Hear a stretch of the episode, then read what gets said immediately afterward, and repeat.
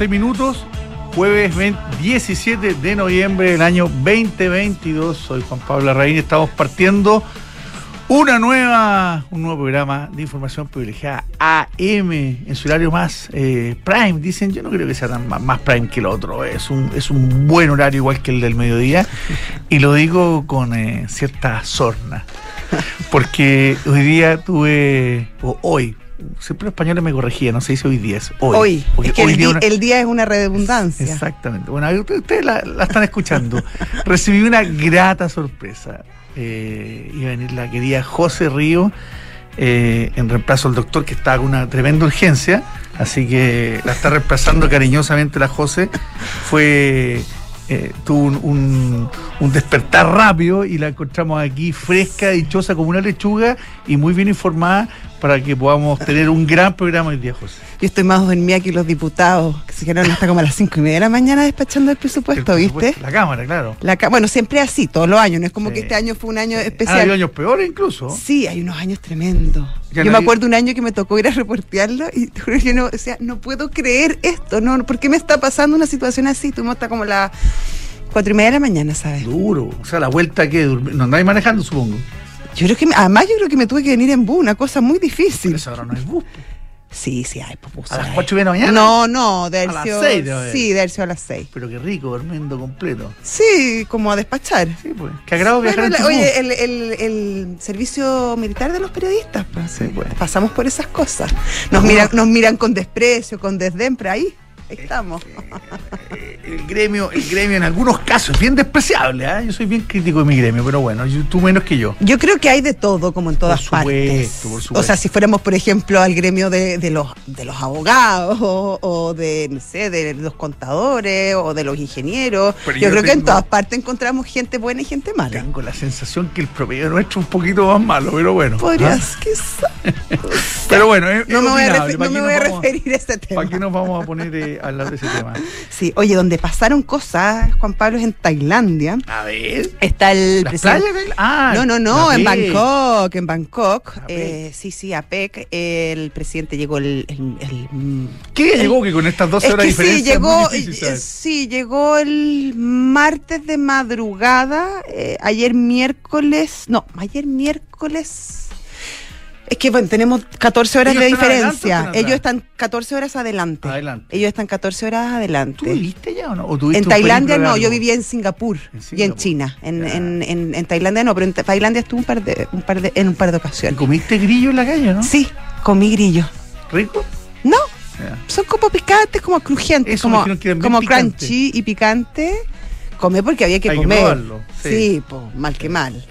Eh, pero no, no, así como que compraría para poner de aperitivo en mi casa, no. No, me lo salto, me lo salto. Ya, pero vamos, ¿qué pasó bueno, en Tailandia? eh, llegó, tuvieron varias reuniones y hoy, hace pocos minutos, te diría yo, hace no más de media hora, hubo una, un punto de prensa del presidente Boric con el subsecretario de mm, Relaciones de.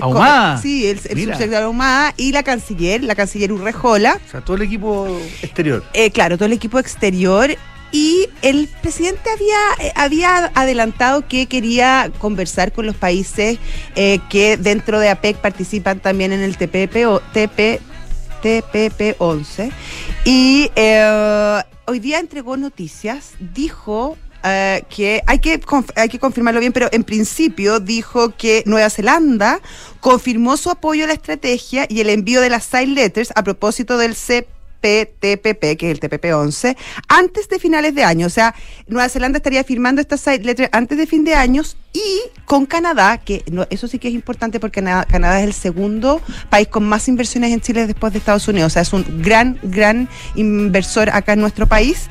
Dice que se firmó con el primer ministro de Canadá, es decir, con Mr. Trudeau, que son muy amigos, tú sabes, Sí, una bueno. declaración conjunta para promover la mejora continua del capítulo de inversiones del CPTPP en el marco de mecanismos del mismo. Es decir, si bien no se asegura una firma de estas side letters en concreto, sí se firmó un acuerdo para avanzar en esa línea, porque a vista de ambos gobiernos, las empresas eh, tienen un un cierto estatus de superioridad frente a la resolución de controversias frente a los estados. Y eso al parecer no les parecería del todo justo a estos dos presidentes. Esa es una visión del gobierno. Eso es una visión, no, de este gobierno que al parecer compartiría con el señor Trudeau, que obviamente ahí hay una mm, sintonía política más socialdemócrata, podríamos decir, más, más estatista. Sin duda, pero fíjate que yo creo de verdad que cualquier empresa se vaya contra un gobierno, eh, lo va a pasar mal. Lo va a pasar. Más allá de lo que digan las leyes, lo que digan los reglamentos, cualquier em, empresa que se enfrenta a la administración central o a un gobierno, el peso del gobierno, el peso del Estado es muy fuerte. Evidentemente que hay instancias, eh, la más conocida de todas es la, del CIADI y, otras fórmulas de, solución de controversia que tienen los, los tratados pero definitivamente cuando un gobierno eh, se enfrenta a una empresa, es una, yo encuentro que al revés, es una situación bien, bien desequilibrante en favor del gobierno, sea cual sea el gobierno. ¿eh? No me olvidar nunca una declaración del entonces ministro de Hacienda, Nicolás Izaguirre, cuando le dijo eh, a los españoles de Endesa, señores, las puertas están abiertas. Y era porque Héctor López, que era el gerente general de Endesa en esa época, un, tipo con pesado, y con, mucho carácter y pesado había puesto en duda unas inversiones por, eh, por, por, el, creo que era por el atraso en Ralco, la, en, la puesta en marcha en Ralco. Y, y eso, esa, esa pura declaración de Isaguirre que parece muy, muy suave, o sea, no muy suave, pero, pero, pero, no tiene ninguna importancia legal, fue durísima, durísima para ese grupo. Y, y, y lo ejemplifico en eso porque de verdad que cuando un ministro o un presidente eh, le, se enfrenta a una, compañía, sea capitales nacionales o capital extranjero, no lo va a pasar bien. Claro, o sea, obviamente, imagínate lo que puede significar para una empresa enfrentarse a un Estado. Eh, claro, puede significar no solamente que las puertas están abiertas, es que para próximas inversiones te cierro las puertas. Eh, y obviamente eso tiene un peso increíble, muy, muy duro. Ahora, lo interesante de estos tribunales como el del CIADI, por ejemplo, es que de alguna manera son una plataforma que equilibra el poder justamente que tiene un Estado frente a, la, a, la, a las empresas, que muchas de estas son bien poderosas también, son, son transnacionales que, tienen utilidades por sobre el PIB chileno y otros países que sí están en este, o sea, hay muchas transnacionales que tienen poderes económicos incluso mayores que, los propios estados, que los propios países. Eh, y en ese sentido también hay un, hay un, un espacio justamente en estos tribunales que eh, de alguna manera equilibran las fuerzas y los poderes de, de ambas partes. Yo encuentro súper interesante que existan porque además de alguna manera también obliga a, a, las distintas partes a cumplir finalmente con, lo pactado. Ahora, claro, la visión del presidente llama la atención en este sentido y él dice que desde su, perspectiva, desde su perspectiva existe una desigualdad en el trato que favorecería a las empresas. Eh, y eso, claro, una forma bien bien particular de verlo y bien contraintuitiva, porque claro, uno siempre pensaría que el poder que puede ejercer un Estado eh, no es menor. Yo creo que puede ejercer. Es el permiso contra que te, que te van a dar para operar o no. el, eh, eh, tipo de, de, sobre todo, por ejemplo, en, en, mercados que son regulados, como, como el agua, la electricidad, eh, también tiene un, poder frente a tu accionar como empresa que puede ser absolutamente determinante finalmente. Cuando es un, cuando es un inversionista en un mercado regulado, ah, es, totalmente desigual y desequilibrada en favor, en favor del Estado. Totalmente. o cuando no, por ejemplo, pensando en una gran minera eh, que te den o no te den el permiso de exploración, eh, el permiso para, para, para operar, eh, todo ese tema son, son, son temas, son temas complejos. Sí, pues y donde, y donde si un gobierno quiere quiere ejercer la discrecionalidad, la va a ejercer, más allá que la tengamos instituciones sólidas, firmes, seamos todavía, a pesar de tantas cosas, todavía uno de los países más serios de América Latina, un gobierno, sea cual sea, los que han habido los que vendrán, quiere ejercer cierta discrecionalidad sobre el inversor privado, la va a poder ejercer. Sí, y ¿sabes qué? Otro tema que a mí me preocupa es que hay que ver cómo, cómo va a operar, es que esto también va a afectar a las empresas chilenas que operan en mercados como el neozelandés o el canadiense u otros países que estén decididos a firmar estas side letters. Y ahí también es, hay que tener cuidado porque, porque las empresas chilenas hay muchas que son grandes pero que no tienen las espaldas de, de ciertas empresas eh, de otros países que obviamente son más grandes, más poderosas y con espaldas financieras y políticas bastante más fuertes. Por lo tanto, también hay que tener ahí ojo cómo estos pactos que generalmente son ida y vuelta, obviamente son con reciprocidad, pueden terminar afectando los intereses chilenos en otros mercados. Sin duda, sin duda. Sobre todo eso nos pasa más en América Latina, que, que, mm. que en economía eh, de la, de la PEC, donde hay economías de América Latina, pero, pero, menos. Pero tenemos nuestra fuerte presencia está claro, está en Perú, está en Colombia, en México, en Brasil algo, todavía en Argentina. Oye, te quería comentar otro tema. Dígame. Anoche salió el resultado de SQM. Oye, impresionante. Cómo sigue sorprendiendo, Multiplicó por 10 las utilidades a septiembre. Mm y proyecta un crecimiento del 40% de la demanda de litio. Porque han aparecido informes de todo tipo, ¿ah? de que hay un sobrestock, de que no. De que China está comprando menos, eso es más complejo. Eh, pero bueno, lo que está proyectando la propia la propia compañía es que va a haber un crecimiento del 40% de la demanda de litio. Y lo que, y lo que es una buena noticia para Chile también, para Chile y no solo para los accionistas de, de SQM, es que eh, estas utilidades que se multiplican eh, por 10 más sumado al arriendo que hay que pagar por la explotación de Salar de Atacama, el cheque que tiene que hacer SQM eh, al fisco chileno va a superar, pero con creces, el cheque que tiene que hacer la propia Coelco para devolverle los excedentes al Estado. Así que desde esa perspectiva, una, una gran, gran noticia que le viene muy bien a todo el país. Sí, muy interesante lo que está pasando y aprovechar sobre todo este boom que ha tenido el litio en los últimos dos años, que ha multiplicado por por centenas eh, el, precio. Oye, perdona, yo dije por 10, pero no dije la cifra. Logró utilidades por 2.755 millones de dólares. Eso es, una maravilla. Es una maravilla. No, 2.958. Por encima de los 2.738 esperados. Se esperaban 2.738 y en la práctica fueron 2.958 millones de dólares. Son cifras distintas, pero son parecidas. ¿Sí? ¿Anotó sí. ingreso acá? Bueno, pero, ya, igual son.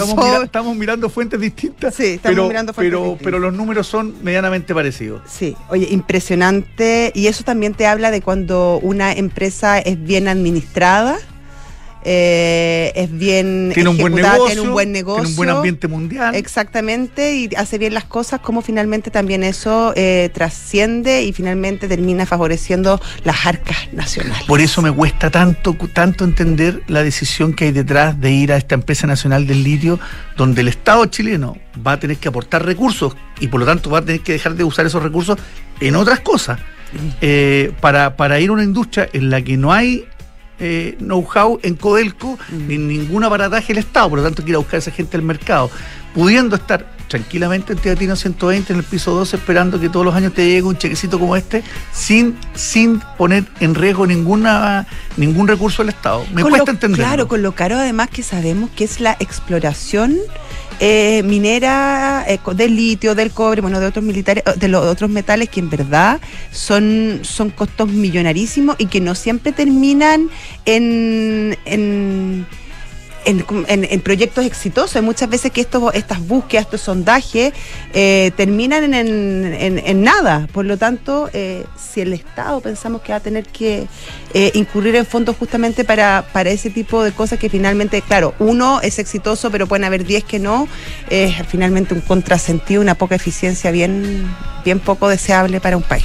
¿Te parece, José, que vayamos a las menciones y nos metemos rápidamente con los. Oye, el dólar sobre los 9.20, 9.21 en este minuto. 9.21, y ya está a punto de ir el mercado, así que vamos a ver cómo.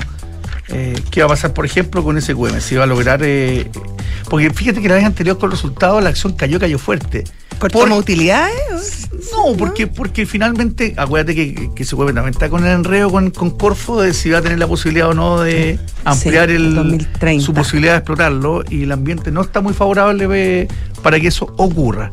Ya, y antes de ir con nuestro primer invitado, que ya, ya empieza a entrar al estudio, podemos tener la tranquilidad. que, ya es como de la casa, Además, yo. Sí. Bueno, Book es un software eh, integral de gestión de personas que te permite llevar la felicidad de tus colaboradores al siguiente nivel automatizando todos los procesos administrativos en una misma plataforma. Súmate a la experiencia Book y crea un lugar de trabajo más feliz. Visita bookbelargauk.cl. Ahora en Negocia, tu empresa puede obtener financiamiento para pagar a sus proveedores o adelantar incluso el pago de órdenes de compra y factura. Visítalos en www.cenegocia.com. Tumi, la marca internacional de productos de viaje, estilo de vida y negocios, ya está en Chile con su innovadora propuesta de maletas, bolsos, accesorios. ¿Quién no pueden ser de verdad más lindo? Tú sabes que yo tengo un neceser. ¿Tumi? Tú, olvídate. Yo los miro con envidia, Ah, no. yo no tengo nada todavía. Una belleza. Me voy a comprar. Ubica- ubícate. Ando como que Lo quiero que me elegante. inviten a alojar a alguna parte para llevar mi neceser Tumi. Cuidado que te pueden llegar ofertas aquí en la radio, que te convienen. Estás, estás diciendo que te Pero me tienen que conviar esperando. con mi marido. Ah, ya, ya. Ok, ok. Bueno, y todo esto que hace Tumi lo combina con una funcionalidad eh, y con un espíritu lleno de ingenio. Visítalos en tumichile.cl. Falcom es una empresa de asset management independiente cuyo negocio es la distribución, administración y asesoría de inversiones financieras en los mercados locales e internacionales, dirigido a clientes institucionales, family offices, office más bien, fundaciones y personas de alto patrimonio. Bueno, ¿quieres invertir en un departamento? Invierte a ojos cerrados en Almagro. Con cuatro años de riendo garantizado es más fácil invertir y es más fácil decidirse. Claro. Cuatro años segurito. Encuentra toda la información en almagro.cl slash espacio y. A veces, crear grandes historias comienza con nuevas experiencias. Hoy, el diseño se une a la excelencia con el New Peugeot 308, que combina una experiencia de conducción única con un look cautivador que no deja indiferente a nadie. Yo creo que a lo mejor en eso andaba el doctor, Capaz. gestionando el 308, ¿no? De- ¿Puede no, ser? eso- Eso, es una urgencia. Es una urgencia. Eso es una urgencia real, ¿o no?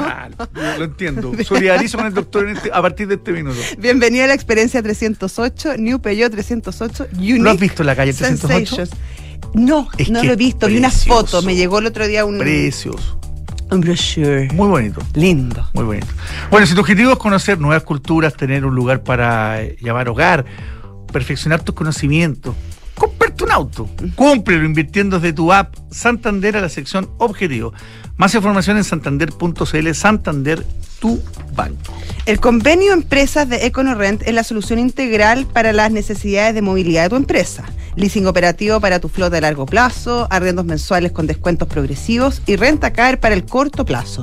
EconoRent Car Renta, el mejor tarifa, mejor servicio. Ya, vamos con nuestro invitado entonces, don Bernardo Fonten, economista y probablemente muy conocido por ustedes como ex constituyente, que ha estado presente en el debate, pero es un, eh, un viejo amigo del programa, un, un- un invitado permanente. Y a estas alturas yo diría que es un influencer en temas previsionales. Totalmente, pues, y Sí. es de lo que vamos a hablar. ¿Te gusta, ¿Te gustó el término influencer? o ¿no? Porque a algunos como que no les gusta. Pero es que en las redes está muy activo, Bernardo. ¿Cómo estás? Hola, hola, bueno, muy, muy buenos días, muchas gracias por la invitación. Bueno, no sé, pues, eh, siempre es bueno que le pongan título a uno, mientras, mientras no sean negativos, digamos, ¿no? Bueno, los periodistas nos dedicamos normalmente a mismo. es como cosas. una. Es innato. Pero no sé, es soy innato. influencer, no, no sé, pero... Bueno, pero cuént- cuéntanos, Bernardo, eh, ¿en qué estamos en esta, en esta reforma que eh, finalmente la que presentó el gobierno al menos es bastante, bastante distinta a la que, a la que gente como tú ha, ha promovido o en algún minuto ha dicho no se metan con nosotros, eh, Claro. pero, pero eh, es necesaria una reforma y por lo tanto Sí, yo creo que en eso hay consenso que es necesaria una reforma pero la que presentó el gobierno me da la impresión que no me da la impresión te, te he leído y te he escuchado eh, no te guste está lejos de gustarte Claro, mira, yo creo que hay que partir por decir de que eh, esto, esta reforma uno la mira con necesaria desconfianza. Todos los chinos la miran, la miran con necesaria desconfianza, ¿no? Porque la alianza de gobierno, eh, en su ADN, en su corazoncito, llevaba el germen de, de no más FP, no más el germen de estatizar todos los ahorros, ¿no es cierto? Y, llevarlo a un sistema de, reparto. Eh, es verdad que eso lo, postuló el, presidente en su primer programa en, la, primaria, después lo cambió a decir, hoy vamos a mantener la propiedad de los ahorros acumulados, pero las cotizaciones del 10% van a pasar a un sistema de reparto del Estado. Eh, lo insistieron así también el mundo de Boric, que era el que dominaba la, la, la convención, ¿no es cierto? Bueno, y la oposición de la ciudadanía, ¿no es cierto? Hizo que fuera cambiando. Y hoy día tenemos una, una, reforma que es una de las cosas buenas que tiene respecto de lo que el, el- el gobierno le hubiera gustado plantear, es que mantiene la propiedad en, en, en, en una parte de los ahorros. Pero sin embargo, ¿Es cuando lo, uno ve... lo único que es positivo No, no, hay más cosas ¿Qué más positivas. cosas? Yo- ah, pa- pa- partamos por lo positivo ¿qué más ves no, yo creo que es, es, es, es, es positivo introducir más competencia. Yo no estoy de acuerdo en la forma, pero es positivo eh, eh, igualar las pensiones del hombre y la mujer, una cosa que vengo planteando hace mucho tiempo y con mi plata no. Eh, este, es positivo que una persona desempleada, el fondo de, de, le pague las- las- las cotizaciones. De hecho, es como increíble que no se haya aprobado hace, hace, hace mil años, digamos, ¿no? Eh, hay otras cosas así eh, eh, positivas también. Eh, pero creo que cuando uno ve la, la- la letra chica, viendo la reforma en general, después vamos a entrar a los... A los, a los- Al particular. a los- claro, a los tres bloques que tiene, digamos.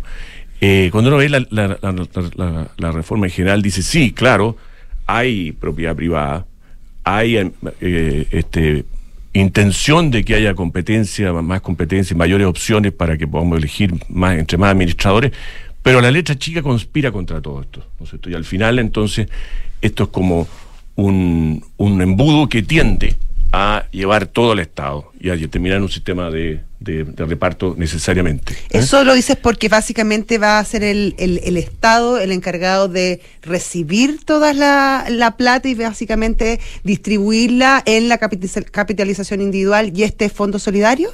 Claro, claro, es porque el Estado es el único recaudador, ¿no es cierto? El único que atiende, eh, este, el único que, que va a pagar las, la- las pensiones y que va a administrar las cuentas.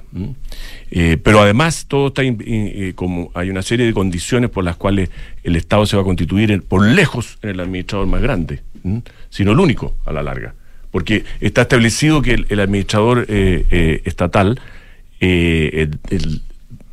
de la parte de inversiones, llamémosle el gestor de inversiones, eh, tiene una, una pre- preferencia para, para tiene un, unos privilegios para competir, que con lo cual a ser muy difícil competir para los privados. Fíjate que to- por automáticamente todo el 10% va al, al, al gestor de inversiones del Estado. A menos que. A menos que tú por la- lo hagamos contrario. Un trámite que desconocemos cuál complicado va a ser para decir lo contrario.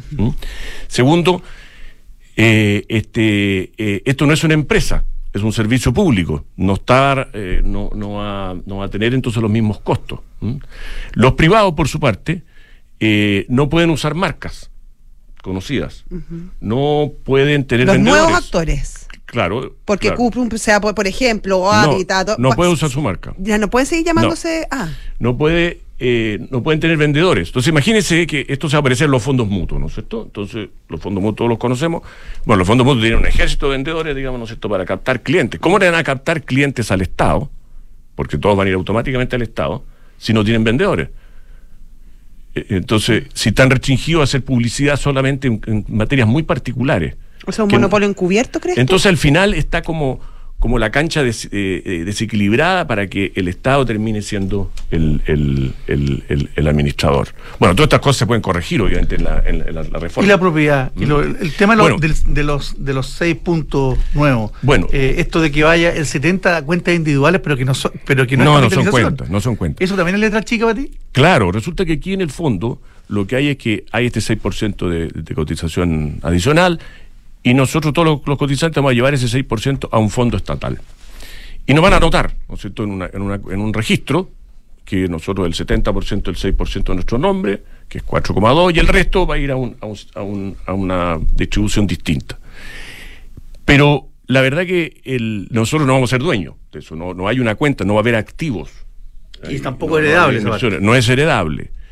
Eh, y, este, y en realidad lo que va a pasar es que el, nosotros le vamos a pasar cotización al Estado y vamos a recibir este registro y el Estado nos va a devolver estas cotizaciones sí que tiene plata. Entonces, en el fondo esto es como hacer un préstamo al Estado, ¿no es cierto? Es como prestarle la plata al Estado, con eso el Estado, toda la plata va a ir al tiro a pagar jubilaciones actuales, muy a futuro se va a empezar a, acumular algo. El gobierno no ha entregado esta cifra, entre es bien notable que eh, en 400 páginas que entregó de información, no entregó cómo se, eh, cuál es el flujo de ingresos y de egresos del, fondo, que es lo más importante. Entonces, ¿qué es lo que ocurre? Lo que ocurre nosotros le vamos a pasar al, al Estado nuestro, nuestro 6%, el Estado va a subir las pensiones actuales, y entonces, si es que tiene plata después, este fondo nos va a devolver estas cotizaciones con una rentabilidad que no sabemos cuál va a ser. Y lo que dice el proyecto de ley es que año a año el consejo del, del- de este fondo va a determinar cuál es la tasa de rentabilidad y cuál es, cuáles son los beneficios a la larga. O sea, si falta plata, la tasa de rentabilidad va a ser cero o, o muy bajita. El gobierno está hablando de 2%. La cuenta de la FP está esperando 4%. Claro, si lo más curioso es que dice que va a ser eh, mayor rentabilidad pero menos riesgoso. Y eso, No, no, eh, es eh, imposible. eh, Eso no eh, cuadra ninguna no, manera. no, claro, es pero- como hacer cuadrar pero- el pero- círculo. Pero, los técnicos del gobierno están hablando de 2% de rentabilidad.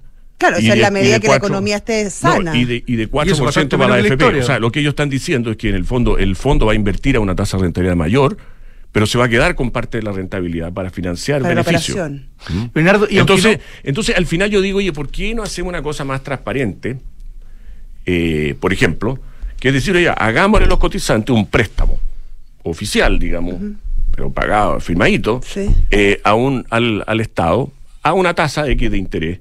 Y cuando nosotros jubilemos, el Estado nos devuelve ese préstamo con un bono de, de reconocimiento, como lo hizo el Estado en el, en el pasado con las cotizaciones antiguas. En el cambio de Eh, sistema. Claro. Entonces, ¿cuál es la gracia de eso? Que, que, que esto hay que discutir y hay que ver si estamos de acuerdo en hacer esto, digamos, ¿no es cierto? Pero si estuviéramos de acuerdo en hacerlo, sería un mecanismo transparente, no necesitaríamos un fondo y todo este enorme gasto de crear una, toda una institución para, Es que va- para va- repartir plata para, a, las, a las jubilaciones actuales. Para allá Bernardo, esto- aunque no sabemos números, evidentemente se ve caro por todos lados, porque además el Estado tiene que contratar a privados también para que administren. Claro, claro. Y además, este, claro, ¿y, y qué es lo que pasa? Que por qué uno sospecha y por qué uno, que- afortunadamente ayer todos los institutos y, y- Sí. y varios senadores le pidieron al gobierno que entregue los números del fondo, porque uno tiene la, la sospecha de que el fondo no se financia y que esto entonces cuando nosotros vayamos a jubilar o cuando nuestros hijos vayan a jubilar no va a haber plata ¿m? suficiente. Porque fíjate que hoy día hay 3,7 eh, adultos mayores sobre los- la población que trabaja. ¿m? Entonces, hoy día cotizarían 3,7 por cada jubilado, digamos, ¿no es cierto? En este, este 6%. Empleados formales. Eh, bueno, este es el total, Claro, pero da lo mismo, sí. uno lo podría hacer por empleado enfermar o no. Pero eso baja, en, en 15 años baja a 2,4. ¿Mm? O sea, ya va a haber un, casi un 40% menos de cotizantes. Entonces la masa de cotizaciones va a ir bajando por envejecimiento de la población. ¿Y cómo el fondo se va a hacer cargo de eso? Pero además la situación es peor, porque están los inmigrantes. Entonces los inmigrantes están empezando a cotizar. Todos los inmigrantes que coticen van a tener derecho a su, a su pedacito de, de beneficios del fondo este solidario. Entonces, los números que yo dije es la población chilena, ¿no? Resulta que va, la, la relación va a ser peor, digamos, porque va a haber muchos inmigrantes también jubilados. Sí, pero esos inmigrantes también van a tener hijos y va, va a debiera aumentar también la, la, la tasa de cotizantes. Efectivamente, pero, pero, pero durante todos los primeros años van a cotizar poco, digo, porque son inmigrantes que llegaron en la mitad de su vida laboral, lo que sea, ¿no es cierto? Entonces, y, y, y como el fondo reparte más a los que cotizan menos, que es una cosa sorprendente, pero es así, eh, este, resulta que, claro, eh, eh, reciben más beneficios que el, que, el, que el promedio de los que cotizan menos. Bueno, entonces resulta que uno dice, tiene la sensación de que el fondo este no se va a financiar. ¿Cómo el gobierno pretende financiarlo, creo yo? Justamente quedándose con la rentabilidad. ¿no es cierto? Entonces dice, bueno, yo voy a invertir al 4%, le voy a pagar a los cotizantes el 1%, le voy a reconocer el 1, digamos. Buena- buena cometa una la cuenta. Y eso me da un colchón entonces para financiarme. Pero a la larga es muy difícil que esto se, se financie, porque este es el problema central del, de todo reparto, ¿no? Si el reparto de un sistema de pensiones es fantástico, cuando yo tengo muchos jóvenes trabajando, que dan mucha sangre, dan muchas cotizaciones para pocos jubilados. ¿m? Bernardo, ¿cómo, sal- al revés, ¿cómo salvamos el proyecto? Porque Chile necesita una reforma de pensiones y no podemos hacer una, ma- una mala reforma porque no podemos seguir con este tema abierto permanentemente. ¿Cómo la salvamos? ¿Cómo puede haber un punto, un punto de acuerdo, sobre todo en el, en el Congreso, donde el Senado está empatado, e incluso mayoritariamente en contra podría estar puntualmente, y la Cámara, dependiendo qué alianzas se hagan, también podría estar empatado? ¿Cómo salvamos este proyecto? Bueno, yo creo que la que lo- esto, tiene tres partes, ¿no es cierto? La primera parte, la, de la- del aumento de la pensión garantizada universal, que fue esto que cambió totalmente el sistema de pensiones, ¿no? Que tenemos ya ahora un piso. Eh, eso, este, bueno, eso si están los fondos. Se aprueba, se, se- se aprueba rápido, de hecho hay mucha voluntad de, Y por eso hay de- de- acuerdo. de aprobarlo, hay quienes dicen que ya los fondos están, en fin. Este, segundo, en el tema de, de la organización del, del industrial, digamos, de, la, de, la- de- de cómo sustituir las AFP, yo creo que lo que hay que hacer es abrir la competencia total. O sea, en el sentido de decir, mire, aquí puede haber operadores del sistema que lleven las cuentas, privados y públicos, y puede haber operadores que, que- que- de gestores de inversión. ¿M? Eh, y yo puedo decir, mire, yo tengo un, operador de, de cuenta X y le puedo dar, en el, en, el lenguaje hoy día, digamos, si usáramos las empresas actuales, le puedo tener una AFP, mi, mi cuenta, pero le puedo dar instrucción a la AFP de que derive parte de la plata a otro gestor de, de- inversiones. ¿m? Entonces, si nosotros tuviéramos mucho más competencia, tanto en la gestión de las cuentas como en la, en la, en la gestión de, de inversiones, incluido una- un, un gestor y un administrador de cuentas estatal, ganaríamos toda la eficiencia posible, sin caer en un monopolio estatal, porque el gobierno nos quiere hacer creer que un monopolio ahora es bueno, y los monopolios son caros, tienden al abuso, tienden mal. El Entonces, único- la la, historia única, duda que me surge ahí eh, eh, en, en- en ese esquema, Bernardo, es qué hacemos con, por ejemplo, las mujeres, que muchas No, han no, falta que- esa parte, sí. Claro, que y esas son, son, son temas que hay que solucionar ya. Y, y uno dice ya, porque no se hace vía rentas generales, vía impuestos, se aumenta la PGU, que sería lo, lo más lógico. Pero por otro lado, también está el argumento que, que, que es bien entendible que si se sube mucho la PGU, el incentivo para no ahorrar individualmente también es importante. Entonces, ese equilibrio que es súper precario, hay que buscar una fórmula eficiente de solucionarlo. Sí, por, por supuesto. Yo creo que el, el 6% en principio debe ir todo a las cuentas individuales, a menos que encontremos algunas fórmulas de solidaridad que sean justas para todos, que no sea un, un criterio político, ¿no es cierto? Mire, yo hasta tal pensión doy, a la otra no, en fin, ¿no es cierto? Por ejemplo, eh, podría haber un cierto seguro de, de- de longevidad. Por, por ejemplo, eh, podría haber un cierto beneficio para las mujeres, que es donde tenemos el problema más grande de- Claro. de, de pensiones hoy, hoy día. La otra posibilidad sería subir la pensión eh, garantizada en, eh, en, en- en- en montos distintos, ¿no es cierto? Que las mujeres tuvieran una pensión garantizada mayor. ¿no? Eh, en, que no, no- no sub- en promedio subieran 2.50, pero unos más que otros, digamos, ¿no es cierto? Y yo creo que el tema de las mujeres hay que solucionarlo de todas maneras. No, no sé solucionarlo porque no sé si va a tener una solución, digamos, pero al- aliviarlo, aliviarlo, aliviarlo de todas maneras, ¿no es cierto? Eso está, está claro. Eh, pero, mm, pero yo creo que entonces, en, la- en el final, este, yo lo que veo más bien es, toda la opinión pública, todas las encuestas dicen que las personas quieren que eh, este, su 6% vaya a su cuenta individual, ¿no es cierto? Y quieren eh, elegir administrador, no necesariamente los actuales, pero, pero elegir administrador, ¿no es cierto? Y yo creo que eso se puede lograr si abrimos, como digo, la competencia y permitimos que los, los, los- los- los administradores de cuentas puedan compartir sucursales, costos, etcétera, con muchas otras empresas. ¿m? Y eso lo que haría bajar mucho los costos, generaría mucho más competencia y generaría una mejor calidad. Un poco lo que pasó con la portabilidad celular, ¿no es cierto? Y incluir una alternativa estatal, digamos, porque yo creo que hay gente que confía en el Estado y, y- y- y bien por ellos, digamos, ¿no? Pero, pero creo que eso es mucho más sano que forzarnos a un, eh, eh, este, un riesgo de un PC Transantiago, porque es- fíjate que yo no, no, no tenía idea, pero la AFP atienden entre 4 y 5 millones de personas mensuales presencialmente. Imagínate. Entonces resulta que no es cosa de ponerse, digamos, a hacer la cola más larga en la, en la, en la oficina de, de, de Tienda Chile, digamos, como se llama, sí. Que ya están bastante Claro. saturadas por Entonces, esta cuestión, el gobierno dice que lo, lo va, a, a- va a dar ese este servicio con 100 millones de dólares y el, el superintendente hoy día dice en el diario que la AFP lo hacen con 300. Mira, yo creo que es difícil que pueda haber esos ahorros porque no creo que los dueños de la AFP estén dispuestos a perder plata, digamos, a tener oficinas de más o personal de mal, digamos, ¿no es cierto? Si yo supongo que lo hacen eficientemente, digamos, sí que puede haber algunos ahorros, pero, pero no me parece que de esa dimensión. Entonces, yo creo que eso es como una idea bastante teórica. Y después yo creo que hay que encontrar una forma de tener eh, un mejores pensiones a, la- a, la- a, la- a, la- a las mujeres, aumentar la cotización, eh, que vaya a la cuenta individual y buscar algún mecanismo, como, de- como dices tú, de, de- de solidaridad, pero sin entrar en este mega eh, Bueno, es que fondo. un cambio completamente que- distinto, se deroga el decreto, o sea, no es como las reformas pasadas que Claro. hacían un cambio acá, cambiaban esto allá, agregaban esto, sacaban lo otro, esto es un Ya, hay, hay una desconstrucción Claro, del hay- sistema. Y hay un, y hay un tema, oye, muy, muy grave, muy peligroso, digamos, que, que se dice poco, ¿no? Que el gobierno está pensando que va a capturar el 70% de, los, de, de las cotizaciones. Entonces, en el tiempo, se va a constituir por lejos en el jugador más importante del mercado de capitales. Y por tanto va a controlar el mercado de capitales. Va a controlar la tasa de interés de los bonos, va a controlar la- los precios de las acciones, o no sé si controlar, pero va a tener una influencia Tremendo. inmensa, ¿no es cierto? Porque además es un solo jugador. po. Un solo la jugador. AFP por lo menos son seis. Va a nombrar directores en las compañías.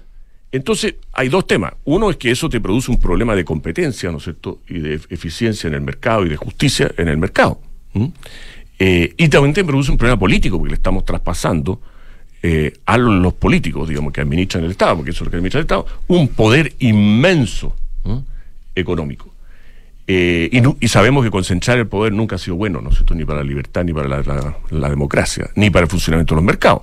Entonces, también hay esa dimensión. Y también se le genera un conflicto al propio gobierno, porque imagínate que el, fondo este estatal tiene eh, acciones, bonos de empresas eléctricas, por decir, por ejemplo. Y también el Estado es el regulador. Entonces, si presenta una ley que, por ejemplo, le baja la. ¿Con cuál sombrero le va a presentar? Claro, le baja la tasa de rentabilidad a, la, a, la, a las compañías de servicios públicos, cosa que no estaría nada, nada de mala idea. El, eh, eh, bueno, estaría perjudicando a, los, cotizantes. A los, cotizantes, ¿no es cierto? Entonces, ¿con qué sombrero eh, regula? Complicado. Si el Banco Central hace. Bueno, el Banco Central es autónomo, así que por último puede ser distinto. Pero, pero en todo caso, yo creo que. Ahora, ¿este ente sería autónomo también han dicho? Mira, esto de la autonomía es tan discutible, ¿no? Porque es autónomo, pero nombrado solamente por el poder político, básicamente por el presidente, ¿no es cierto? Mm. Eh, y tiene, por ejemplo, inexplicablemente un representante de los sindicatos y un representante de los, de los empresarios. ¿Qué tiene que ver un representante de los empresarios y un representante de los sindicatos en administrar inversiones? ¿Mm? ¿Mm? Ah, pues complicado. Bueno, Bernardo, así que hay como mucho siempre que, nos pilla el tiempo. Seguiremos conversando porque hay mucho que entender todavía. 400 páginas y muchos meses por delante. y cuando conozcamos los números volvamos a hablar. Claro, ¿Ah? claro, porque el gobierno al final tiene que demostrar, si se financia, y tiene que demostrar, cosa que a mí no, no me da, que el 6% puesto en la cuenta individual va a rentar menos, va a producir menos pensión que el fondo colectivo. A mí me da que el fondo colectivo va a dar siempre menos pensión para todos. Pero falta que el gobierno sincere los números, ¿no, pues, Seguro. Son mejores que los míos. Capaz que nos lleva una sorpresa. Está difícil, pero capaz. Gracias, Bernardo. Don Bernardo Fonten. Gracias. Bueno, comienza la temporada de matrimonios y eventos y para ella necesitamos encontrar ropa que nos haga sentir elegantes y preparados para todo. Brooks Brothers te invita a revisar su nueva colección pensada para ese evento especial. Anda a las tiendas Brooks Brothers o entra a brooksbrothers.cl. ¿Dejó algo usted, señor director? ¿no? Sí, ustedes me hacen, me hacen, creen que soy la Imelda Marco, yo que arraso con todo. son puros piropos. Oye, construir confianza para hoy y mañana. Para eso PwC tiene la combinación única de capacidades multidisciplinarias. Oye, que nos quedó claro en el almuerzo.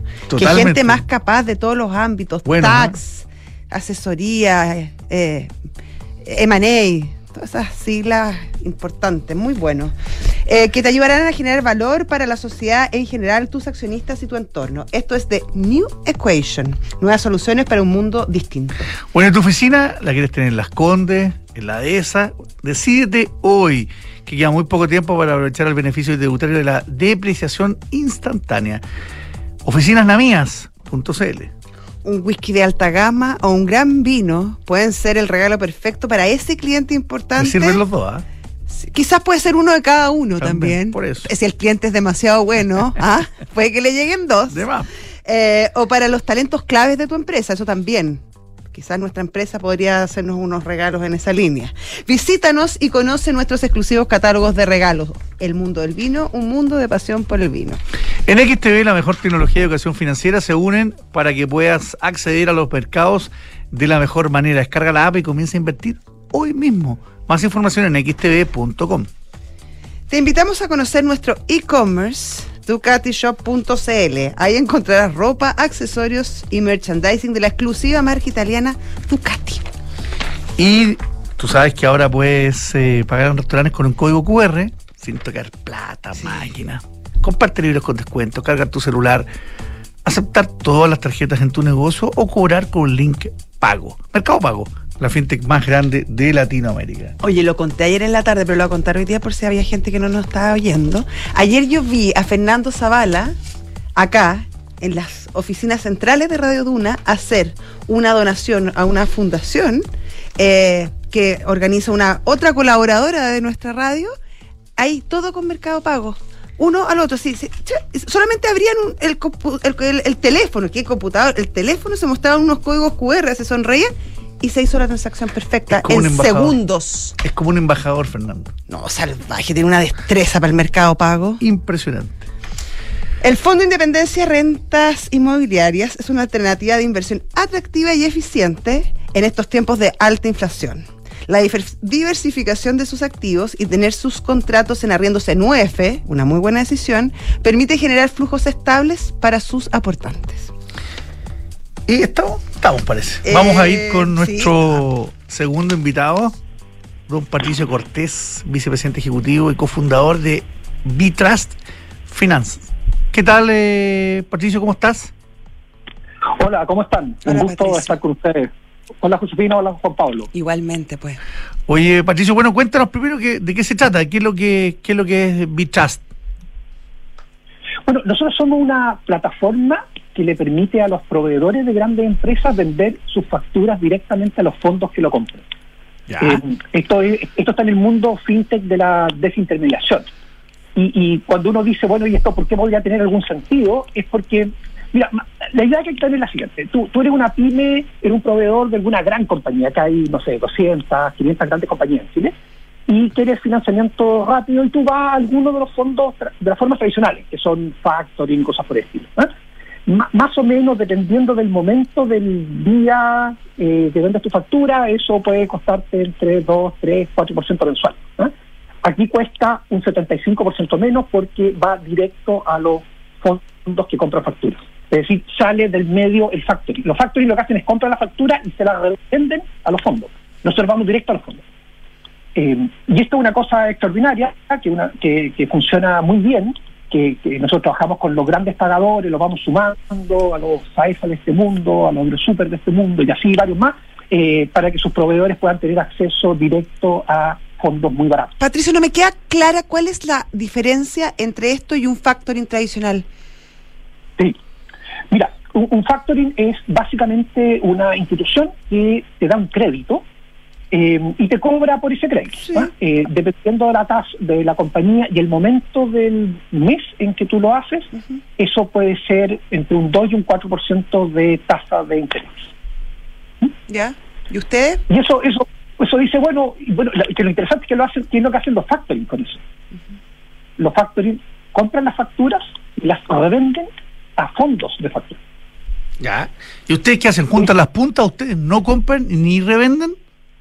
Exactamente. Ni compramos ni revendemos, sino que juntamos las puntas y sacamos del medio a los factories. Lo que hay que mirar es lo siguiente. Tú tienes una factura, se la vende a un factory, la factory te cobra, por ejemplo, 4%. ¿eh? Eh, el factory se la revende al fondo que, tiene las facturas finales, eso es lo que hace la mayoría, hay como 1.500 millones de dólares en fondos que compran facturas, eh, y ellos compran la factura no al 4, sino al 1,5. Entonces, la pregunta que nos hacíamos nosotros es, ¿por qué no le puedes vender directamente la factura al fondo? Y el fondo te dice, flaco, yo no puedo operar con miles de proveedores, son 145 mil proveedores, no puedo operar. Y no puedo hacer, comprar facturas que estamos hablando del orden de millones de facturas. Yo puedo comprar un fardo, pero no puedo comprarlas a una. Porque un fondo tiene, ustedes seguro saben, una o dos personas adentro. Bueno, nosotros desarrollamos una tecnología que permite que miles de personas puedan vender millones de facturas directamente a los fondos y los fondos están felices. Ah, ustedes son como los operadores, los, los, traders ahí. Ya, y no hay, y, no hay, porque en, el negocio del factoring hay, hay bastante capital involucrado de, sus dueños, finalmente. Aquí no hay un gran capital de los dueños de, eh, de, de Bitrust porque el, negocio no lo requiere. Eh, bueno, hay capital, son un par de millones de dólares, pero en tecnología, pero no es necesario para comprar facturas porque finalmente los que compran las facturas son los fondos. Y eso ocurre no solo con nosotros, eh, sino que ocurre con, con varias fintech grandes que ustedes seguramente conocen, para no dar nombres, digamos, mm. que efectivamente compran facturas con fondos propios, pero se los revenden a estos mismos fondos. O sea, es el, Internet es una gran diferencia, ¿no, Patricio? Porque, porque uno escucha que, que los factores tradicionales están entrando también a, la fintech, se están, eh, están generando esa, esa área de negocio y uno ve también fintech nativas, obviamente tienen que ser nativas, eh, que, que, están entrando en el negocio. Igual tú crees que hay un elemento diferenciador con ello. Hay, hay tres elementos diferenciadores. El primero es esto que si tú vendes directamente, eh, tu tasa cae un 75%. Esa es la primera diferencia. La segunda es cuánto te demoras en hacer una transacción. Una transacción en Bitrust toma 12 segundos, literalmente 12 segundos. Y la tercera diferencia es que eh, es tan fácil de usar y tan simple de usar que eh, las empresas terminan operando a través de Bitrust, de los proveedores, prácticamente el 100% de su eh, facturación. O sea, incluso empresas que no hacían factoring empiezan a utilizarlo porque con tasas tan bajas en presencia de inflación tan alta como la que tenemos en Chile, tiene sentido anticipar los flujos. Y, yo te diría que nosotros estamos, eh, cuando, cuando uno compite contra otra fintech o compite contra eh, factoring, lo que está ocurriendo es que los proveedores que trabajan con nosotros están pasando todo lo que hacían a esta plataforma. Patricia, una última pregunta, por lo menos desde mi parte. Eh, esto se hace todo a través de una plataforma, obviamente electrónica, me imagino, o también hay cierta asesoría por parte de usted a los distintos casos, porque también muchas veces cuando, cuando hay empresas o personas que están complicadas y están justamente viendo estos temas de financiamiento, necesitan eh, a veces asesoría más personalizada, e incluso de repente estas plataformas pueden ser un poco frías en, en, esa línea. Sí, mira, nosotros, eh, tú tienes toda la razón eh, si tú miras esto en el mundo, esto en el mundo, eh, todo enfrenta el mismo problema. ¿eh? y lo que nosotros tenemos es una plataforma de back office súper poderosa que, es pura tecnología y no requiere gente. Nosotros estamos conectados directamente a los fondos de inversión con APIs, o sea, ni siquiera por el lado de los fondos requiere gente, o sea, baja el back office de los fondos. Por eso yo la hice. A esta altura tenemos alrededor de mil millones de dólares en fondos que se han sumado para comprar. Pero en la otra punta está el proveedor, que es una persona de baja tecnología, eh, nativo, probablemente no nativo digital, y nosotros ahí tenemos una unidad de Customer Success en la que se dedica a la interacción con ellos. Lo que hemos visto es que requieren bastante interacción para partir, eh, más o menos una o dos horas de ayuda, eh, pero que una vez que, aprenden o que entienden, para eso hay un equipo de gente que se dedica solo a eso.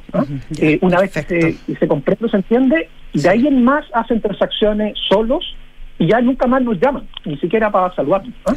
Eh, Muchas gracias, Patricio. Nos pidió, nos pidió la hora, Patricio, así que muchísimas gracias ¿eh? y que les vaya muy bien con el proyecto. luego, suerte. Muchas gracias, adiós. Ya vos, José, vamos... A un corte y vamos después viene el pantallazo. Sí, ¿con quién nos toca? Raimundo Olivares. Ah, mira tú. Chao.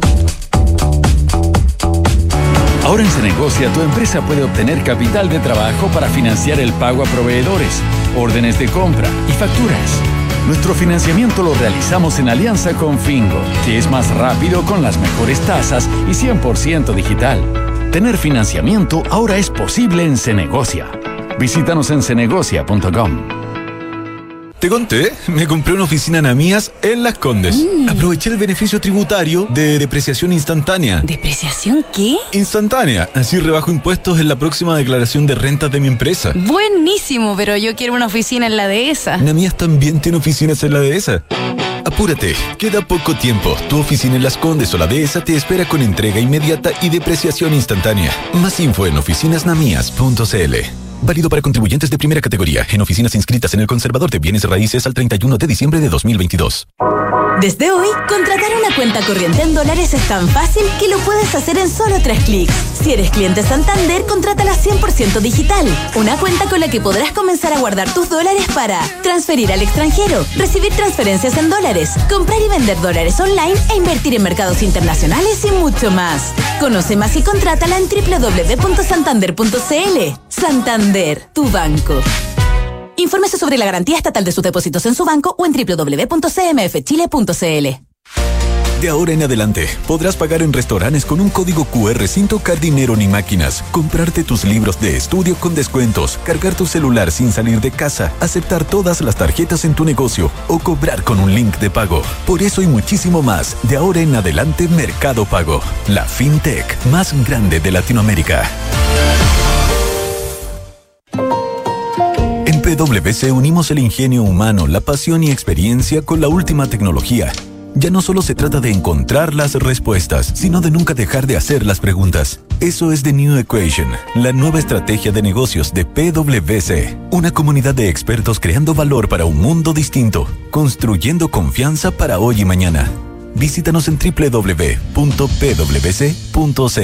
Antes de invertir en un departamento sabía que quería tener una propiedad para el futuro, pero no sabía con qué inmobiliaria. Quería una que fuera responsable, con experiencia y que ofreciera un buen servicio pre y postventa. Por eso cuando conocí a Almagro y supe que tenía 45 años de trayectoria, me aseguré en elegir un departamento con excelentes terminaciones, que fuese de calidad y que me permitiera tener una alta demanda de arrendatarios. No tuve ni un pero e invertí a ojos cerrados. ¿Quieres saber cómo lo hice? Entra a almagro.cl slash espacio Almagro.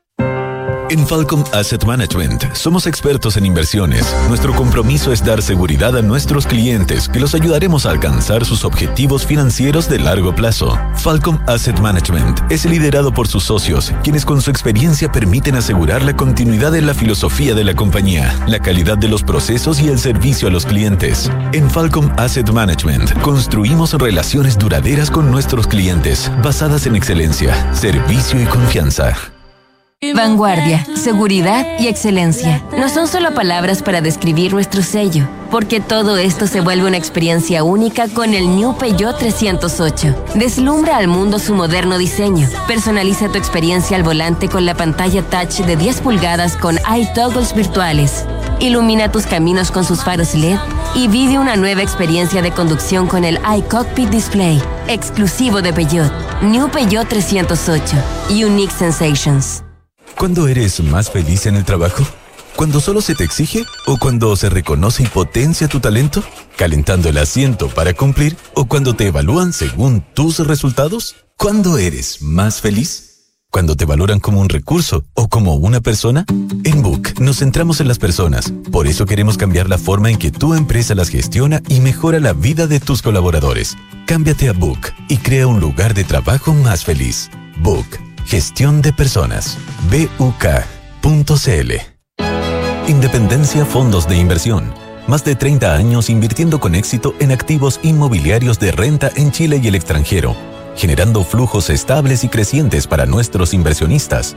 Disponemos de una sólida estructura de capital y la experiencia requerida para encarar con plena confianza los nuevos desafíos del mercado, atributos necesarios para adaptar nuestros activos y contratos para hacerlos más flexibles y seguros.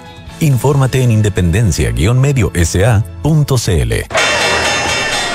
Ya estamos con eh, Raimundo Olivares, analista senior de trading de Credit Capital. Hola Raimundo, ¿cómo estás? Raimundo, ¿te tenemos por ahí o no? Parece que no, se nos cayó la llamada. Si se nos cayó, voy yo rápidamente, ¿ah? Ya, dejémoslo yo, lo, yo, yo hago el pantallazo. A ver, eh, el dólar sube casi poquito más de medio punto respecto al cierre de ayer, se está cotizando a 9.19, estuvo solo a 9.20 en la, en la apertura. Em, la bolsa chilena abrió con, cuando hay pocas transacciones hasta ahora, pero abrió con un alza de 0,59%, liderada fundamentalmente por em, em, oro blanco, SQM que tuvo muy buen resultado, que los comentamos ayer, y eh, LTM, que es la TAM, que abrió a un poquito más fuerte, pero ha ido moderando su alza, después de que también conocimos ayer su eh, directorio definitivo. El, en commodities, el cobre cae 1,25%, se transa sobre los 3,7 dólares la libra y el petróleo cae fuerte, 2,70%. El WTI está en 83 dólares el barril. Bueno, nos reencontramos entonces a la una y media con la José Río. Que tengan un buen día.